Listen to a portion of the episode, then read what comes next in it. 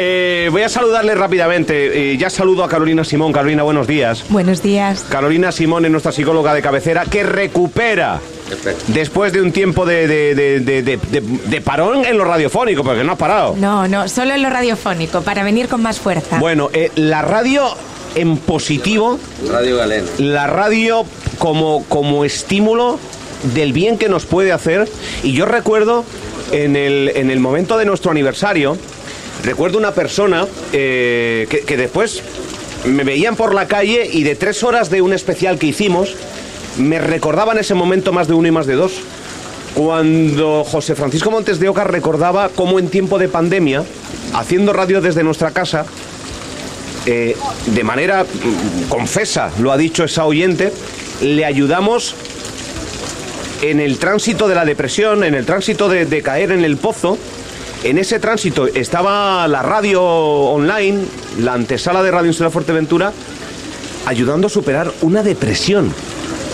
O sea, me parece... eh, yo no sé si ayudando en lo terapéutico, porque yo creo que los psicólogos, los psiquiatras, la medicina en sí mismo tiene mucho que, que- que- que- tiene que estar ahí, en acompañamiento a una depresión, pero la radio que tenga la capacidad de en el momento más grisáceo de una persona echar una mano, un capote y servir de estímulo para encontrarse mejor, me parece que ya por eso vale la pena la radio, Carolina. Podemos definir todo en una frase, la radio como bastón de vida. Algo donde apoyarnos. Algo que, que entra dentro de nosotros y que pone color en épocas nubladas. Pero claro, pero es que muchas veces tú no sabes que estás haciendo eso. Tú estás haciendo radio, estás poniendo una canción de Maná, una canción de Dani Martín, estás hablando con el concejal, estás hablando con el alcalde, estás hablando y escuchando una denuncia, eh, estás callado porque no tienes nada que decir. Eh, la radio. Hasta los silencios en la radio dan oxígenos mentales. A mí me gustan mucho los silencios, porque los silencios en la radio uy, son intranquilizadores, son... Eh, ahora hablamos contigo, pero déjame saludar a Antonio. Antonio, buenos días, Antonio. Buenos días, Álvaro. Buenos días. Antonio, tienes la mayor colección de radios, de radios de aparatos de radio, de Fuerteventura cuanto menos, de Canarias cuanto más. No, no, hay que ser un poco honesto. De Fuerteventura creo que sí, de Canarias hay mucho nivel en Pero, Canarias. pero estás entre los principales. No sé, la verdad. Antonio, eh, en su día estuvo Rafael Pérez Tamaricha aquí con nosotros también. Eh, y recordamos el día que en otro medio de comunicación hicimos una exposición de, de parte, Así de es. parte de lo que, de lo que, de lo que tienes. Eh, lo primero, ¿qué has traído? Bueno, hoy para conmemorar fotos, el, ¿eh? Después colgamos para fotos. conmemorar el Día de la Radio, primero que nada felicitarlos. Muchas a gracias. Y a todos. ¿no? Igualmente. Muchísimas gracias. Y aquí para conmemorar el Día de la Radio hemos traído eh, de las primeras radios que se construyeron. Prácticamente este es el inicio de la radio. una Esto es el inicio de la radio. Sí. Estamos ten- aquí he Vamos, traído con- una, una pieza de, de mil no- entre 1924 y 1926 y se trata de una radio de galena. Esta Vamos, que, había que darle... No, no, ¿Cómo, no, cómo era el mecanismo? ¿Cómo- El ¿Radio de galena qué es? Es simple. La galena es este mineral que tiene.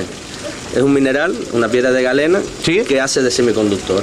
O sea, que, que hacía un poco de antena, de... de- no, no, de- de- es la corriente. La corriente. No lleva corriente ninguna, no va Ah. conectada a ninguna red eléctrica. La corriente la produce el propio mineral. No, esto es lo más básico que hay. Simplemente buscabas el punto exacto para que cogiera la suficiente potencia para tú eh, poder después buscar la sintonía y listo. La misma piedra te hacía de volumen porque no había volumen ni nada. Esto es lo Sí, más la- sencillo que hay. Ahí empezó todo. Ahí empezó todo. Este es el inicio de la radio. Claro, los que hacemos radio ahora, que escuchamos la radio por el móvil, la radio por el ordenador, eh, la radio en la FM, evidentemente, la radio más clásica en, e- en el coche, la radio en streaming. Pero claro, eh, uno se rememora todo esto, aparatos que tienen tanta historia que ya no es el valor, ya no son los euros, es el, El valor histórico. el valor histórico que, que, que tienen este tipo de... eh, que, que- que tienen un siglo de historia. Así es, así es. Y de eso se trata, conservar estas piezas para que el día de mañana puedas poner un pendrive al lado o, o un, MP4 y ver la evolución que ha sufrido a lo largo de los años. ¿Cómo, ¿De dónde te viene esta afición por la radio? Siempre me ha gustado el tema de la radio desde pequeñito, siempre escuchaba la radio en casa de mi abuela, por las noches me acostaba y siempre tenía una radio puesta. Antonio, Y- otro más, otro invitado más que dice la radio por las noches. El, al- el alcalde, la radio por la noche. El concejal de cultura, la radio por la noche. Yo creo que somos muy bohemios y nos gusta escuchar la radio de noche. nos inspira, nos da... Y suena diferente, ¿eh? Sí. La radio de noche nada tiene que ver a la radio de las 12 del mediodía. Exacto, Pongas la emisora que pongas. exacto, así es. Programa deportivo. ¿O no? ¿O ibas más por otros Mm, derroteros? De todo, musical, de todo, noticias, pero sobre todo musical. Es que la radio de noche se escucha. Suena diferente. Suena diferente, ¿eh? Sí, Yo he hecho radio de noche de madrugada en algún capítulo y, y tiene otras connotaciones y otras emociones, es verdad. Así es. La radio de noche y de ahí a tener una colección de cuántas piezas. Pues ya estamos alrededor de las 180, estamos, tengo sobre unas 176 piezas y increciendo. Yo recuerdo de aquel día de esa exposición que hicimos, eh, esta radio de Galena, que, que- que recuerdo Así que, creo que estaba también del año 1924, es la más antigua, ¿no? Sí, sí, la, la más antigua que poseo. La más antigua que posees. Sí. De, de la época nazi. De Aparatos de radio que se mandaban a hacer es proceso Así es. como propaganda nazi Sí. utilizada en la radio, evidentemente. Claro, eh, vieron el potencial que tenía la radio y ellos le sacaron ese partido. Había mucha gente analfabeta que no sabía leer, pero claro, todo el mundo escuchaba. Entonces era una forma de llegar a las masas. No todo el mundo se podía permitir comprarse una radio por, por el valor que suponía. Entonces eh, los alemanes se dieron cuenta de- del gran potencial que tenía. El ministro de Propaganda se dio cuenta de eso. O sea, y da- daban radios a la ciudadanía. las regalaba, hacían grandes eventos para regalar radios, otras la- las dejaban financiar a coste prácticamente cero. Eh, bueno, la financiación era cero, pero era, las habían hecho tan básicas para, para abaratar costes, lógicamente. Todas las empresas de Alemania y Austria tenían por, por ley la obligación de, de fabricar este tipo de radio a Claro, un precio... Y, y se escuchaba lo que. Sí, sí, sí, el sí. discurso suyo, vamos. Claro, claro. De hecho, venía. De hecho, de por sí la radio era tan básica que estaba muy limitada a la hora de escuchar cadenas exteriores. Y aparte, la radio ya te informaba que escuchar radio fuera de- del país, radios extranjeras, estaba penado bajo delito. Era delito. Y Pero tienes una de esas piezas. Tengo dos ahora mismo. ¿Dos? Sí, do- dos modelos tota- eh, diferentes. Una de, de las primeras que se empezaron a fabricar, que fueron en el año 33. Y después la otra ya es el segundo modelo que se fabricó en el 36. El acontecimiento que, pues que, que todos habrán vivido, sobre todo aquellos que tienen ya una cierta edad, ¿no? Eh, nosotros somos la generación de, de la llegada de Internet, de los teléfonos móviles, pero hubo una generación anterior de la llegada de la tele a casa, a esa casa, de la llegada de la radio. Eh, y, y de esos medios de comunicación que empezaban a formar parte del teléfono, que había que ir a la casa del vecino para hablar por teléfono, eh, eh, la llegada de la radio a, a- a la vida de las personas. Fue un revolucionario total. Una revolución total. Date cuenta, la prensa escrita como tal, a lo mejor la noticia tarda en llegar. Porque en lo que se escribía y tal, a lo mejor había un día o dos días de Un día mínimo, mínimo en el mejor de los Pero claro, casos. la radio es un medio que es eh, al momento, es un medio que llega La inmediatez. marcha. La Está pasando y la radio te lo está contando. Al cabo de unas horas la tele le pone imagen y al día siguiente la prensa te lo cuenta. Así es. Pero la radio es inmediata. Es lo, lo bueno y lo malo, ¿eh? Sí. Sí, porque ahora, los diarios digitales se han venido a intentar a la inmediatez. Y muchas veces la inmediatez tiene su- sus, Sus quehaceres. Pero bueno, eh, eh, la radio más moderna dentro de lo antigua que puede ser, ¿cuál es? Tengo algunas de los de finales de los 70, pero esas muchas veces porque me las han, bueno, muchas no, esas me las han regalado porque realmente yo me he centrado en mi colección de los 50, de los años 50 hacia atrás. Vale. Es la parte O sea, que más me tienes alguna más moderna, pero Sí, ha sido sí. por un regalo, un gusta. complemento. Sí, sí, que- exacto. Sí, tengo algunas de los 60, 70, pero principalmente me he centrado en los años 20, 30 y 40. La más difícil de conseguir, ese capricho que dices, quiero tener esto y no hay manera, y no hay manera, y al final fue. Hay, hay muchas radios difíciles de conseguir, por ejemplo, la- las radios nazis son muy complicadas porque hay De muchos que estábamos hablando, Claro, ¿no? Hay muchos coleccionistas que las aprecia y que las busca tanto coleccionista militar como coleccionista de radio como coleccionista, ¿sabes? Hay muchos coleccionistas que las buscan.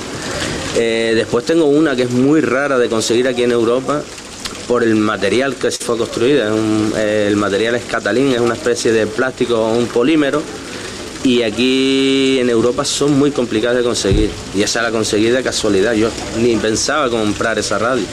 Sino entré a un sitio, un señor que estaba vendiendo una colección y la vi y fui a tiro hecho por ahí porque sé que aquí son muy complicadas de conseguir. Casi imposible. Eh, esto tiene un coste. Hombre, Esto tiene un coste. Es una afición, digamos, eh, que tiene su, su coste. Eh, hay una inversión grande en tener 180 aparatos radiofónicos, algunos muy cotizados. Hombre, esto Ah, ah, ¿Se estima en algún valor ahora mismo? Yo sé que vas a decir sentimental. no sabría decirte el valor que ¿Es incalculable? Mm, Yo no quiero decir que, que mis radios sean las mejores ni las peores, ni nada. Yo sé lo que me he gastado. Hay gente que tira más alto, otros más bajo. Mm, Es un valor, lo que quieras pagarle. Esto de la radio al final es lo que tú quieras pagar. Hay radios que a lo mejor están sobre entre 3.000, de 3.000 a 6.000 euros. Depende de la ¿Es un poco la media? No, no, no, no, para Hay nada. otras, no, no. otras piezas muy altas, ¿no? Claro, sí, sí, sí, depende de la exclusividad que sea en la radio. Y yo, imposible llegar a esas cifras por, por el salario que tengo. Y que no, hay prioridades, pero hay piezas, tengo piezas muy buenas y claro que hay que pagarlas, es lógico. Es que esta es la otra vertiente. Uno dice, Día Mundial de la Radio. Eh, Día Mundial de la Radio, los que hacemos radio, pues vemos todo desde este lado. Desde este lado, desde la óptica, desde dentro. Hoy hemos tenido oyentes que nos dicen, oye, lo que hacen desde dentro llega con corazón y con mucha verdad al otro lado. Son las distintas aristas. Y viene Antonio y dice, pues yo me quedo con el aparato. Donde se oye, donde, donde, donde se oye la radio. Yo creo que es una arista imprescindible. Eh, eh, como artículo de coleccionista, la manera de escuchar la radio ha cambiado tanto, lo decía, una radio galena de 1924 y un, y un, y un móvil. Un móvil donde se escucha la radio. Es que ha cambiado tanto, pero la radio en sí mismo, eh, el podcast no ha podido con la radio, yo creo que es un complemento, Sí. Eh, porque la radio la daban por muerta. Pero Llevan la radio yo creo que sigue más- enterrarla muchos años, pero ella sigue sobre, sigue más viva que nunca. Porque hemos dicho ya que es inmediatez, hemos dicho que es compañía. Eh, ¿Qué más es la radio para ti? La radio De- un desde tu prisma. La radio para mí es, Es un- nostalgia también es un nostalgia. poco. Por- Porque Y- es presente, pero es nostalgia. Y calidad, pero no es lo mismo escuchar una radio, por ¿Calidad? ejemplo, a transistores o una radio en teléfono que escucharle una radio buena de válvulas. El caldeo de la válvula, el olor ese de la madera en sí y el sonido, el sonido nítido. De hecho, se están volviendo los amplificadores de válvulas porque la calidad es mucho mejor que, que los, los, Estamos hablando de es el símil del vinilo en la radio. Exacto. En, en- en la música, perdón. Claro, se está volviendo el vinilo, a las radios se están volviendo, por ejemplo, los amplificadores de válvula. mm, El sonido es mucho más cálido, más... De, de las 180 que tienes, ¿cuántas funcionan perfectamente? Pues diría que sobre el 70, bueno, el 80%, 82%, sí, sí. Sí, sí, y las que no funcionan, de hecho ahora tengo dos en casa de un amigo que me las está reparando. Eh, eh, Antonio, tú me harías un favor. Dime. ¿Tú podrías sintonizar en alguno de estos aparatos? Vives en, Te- en Tefía. Sí, sí. El 102.0 de la FM. Vale. Y grabarme cómo suena Radio Insular Fuerteventura en un aparato del, del 60, del 70. Te lo voy a, a sintonizar en una del 50. Es que estoy- pero que esto emociona. Es que son cosas que, que- que- que- que, eh, eh, es, es mezclar el, el hoy con el ayer. Eh, en una del 50, un aparato de 1950 y poco. Sí, 50 y algo. ¿Me lo grabas? Te lo grabo. ¿Y me lo mandas? Te lo envío. Con la condición de que lo pongas. En blanco y negro. Habrá que poner el vídeo en blanco y negro cuanto menos. Vale. Yo lo pongo. Perfecto. Antonio, eh, gracias. Gracias Muchísimas por gracias tener a una pasión que, que al fin y al cabo nos toca. Al fin y al cabo, aquellos que hacemos radio y que, que una persona tenga 180 aparatos radiofónicos de diferentes continentes, de Sí, diferentes sí. culturas, Exacto. pero que al fin y al cabo es ese transmisor en el que nos hemos enterado de cuándo se acababa la guerra, de cuándo sucedían las cosas. Una radio de, de- de- de información, de entretenimiento, de cercanía. Eh, ¿Se le da valor a, a lo que haces Yo espero que, en Fuerteventura? que se le dé más valor todavía, porque aquí hay varios coleccionistas y la verdad que sería incluso bonito. El sueño mío es montar un propio museo de radio para dar a conocer este aparato. ¿Te gustaría? Faltan medios y el, el lugar... ¿Hace falta qué? ¿Dinero? No, más que ¿Fondos? nada, fondos, claro, porque esto es una colección, no es tener los aparatos, hay que mantenerlos, hay que tener unas instalaciones acordes para tú poder mostrárselo a la gente y hay que hacer un trabajo previo de investigación, que yo las mías las tengo todas catalogadas, todas, pero claro, Es verdad, es verdad. Tienes la información de todos los datos precisos de cada aparato. Es y, verdad. y sé de dónde han salido, por lo menos hasta cierto La, punto. la custodia, vamos. de- de- Sí, exacto. Tengo incluso radio, una muy bonita que se la compré a un amigo de Tenerife, que había sido un regalo a su padre, y esa radio vino de Venezuela. Tiene por debajo incluso el propietario a quien había pertenecido. Bueno, eh, eh, existe en Canarias, entiendo, museos de la radio. No, no, no. ¿No existe ninguno en Canarias? En Canarias a día de hoy no. Hay que hacerlo. A día de hoy no. O sea, sería el primer museo de la radio de Canarias. Exacto. Hay varias propuestas, Pero pero, esto- claro, las, las instituciones muchas veces no, no, interesa o no sé, porque eh, conozco un señor en Tenerife que estuvo muchos años intentando hacerlo, de hecho ahora está vendiendo su colección porque no, no llegaron a acuerdo con, con su, eh, Oye. su municipio. Mm, Antonio, eh, yo me sumo a la, a la presión, si ese es el término, para, para poder eh, diseñar ese museo de la radio en Fuerteventura, el primero de Canarias. Museo Luis del Olmo tiene uno, ¿por qué no podríamos tener un Fuerteventura en el municipio o en Puerto Claro Rosario? Y potenciar, tener un atractivo más, que hay mucha gente, hay mucho aliciente detrás de este, de este, de este Y el radioaficionado, que hemos hablado con Rafael Pérez Tamariche, como la radioaficionado ha servido para crear Claro. eh, eh, el- la antesala del 112, la antesala de protección civil, la antesala de comunicar qué sucedía en la isla gracias a la radiodifusión anterior. O sea, yo creo que se merece... Oye, pues Antonio, que no se quede en el olvido, ¿eh? que muchas veces nos acordamos eh, de, de este tipo de temas aprovechando la coyuntura, pero ojalá se pueda llevar a buen puerto el, el proyecto de crear un museo eh, de la radio en, en la capital majorera. Incluso haríamos una sala para que ustedes, todos los medios de comunicación que quisieran, retransmitieran un Estaría día. muy bueno, estaría muy bueno. Antonio, te tomo la palabra, ¿eh? Muchísimas gracias. Y espero ese vídeo de Radio Insular Fuerteventura sonando. ¿En dónde va a sonar? Da- Dame las características. Un aparato de del año 58. del año aproximadamente. 58, eh, eh, español, No, no, alemán. no, alemán. Sí, sí. Los alemanes tenían FM. Los alemanes ya venían ya potente Venían ya de aquella, ¿eh? Sí, sí, sí. sí. venían con FM ya. Vale. Eh, Antonio, gracias y enhorabuena y ojalá eh, podamos seguir manteniendo conversaciones. Yo sé que se va a sumar más de uno y más de dos a esta iniciativa y ojalá sea una, una realidad, Antonio. Pues muchísimas gracias a ustedes y nuevamente feliz día. Feliz día también para ti. seguir. Gracias, Antonio Muchas Borrero. gracias. Gracias.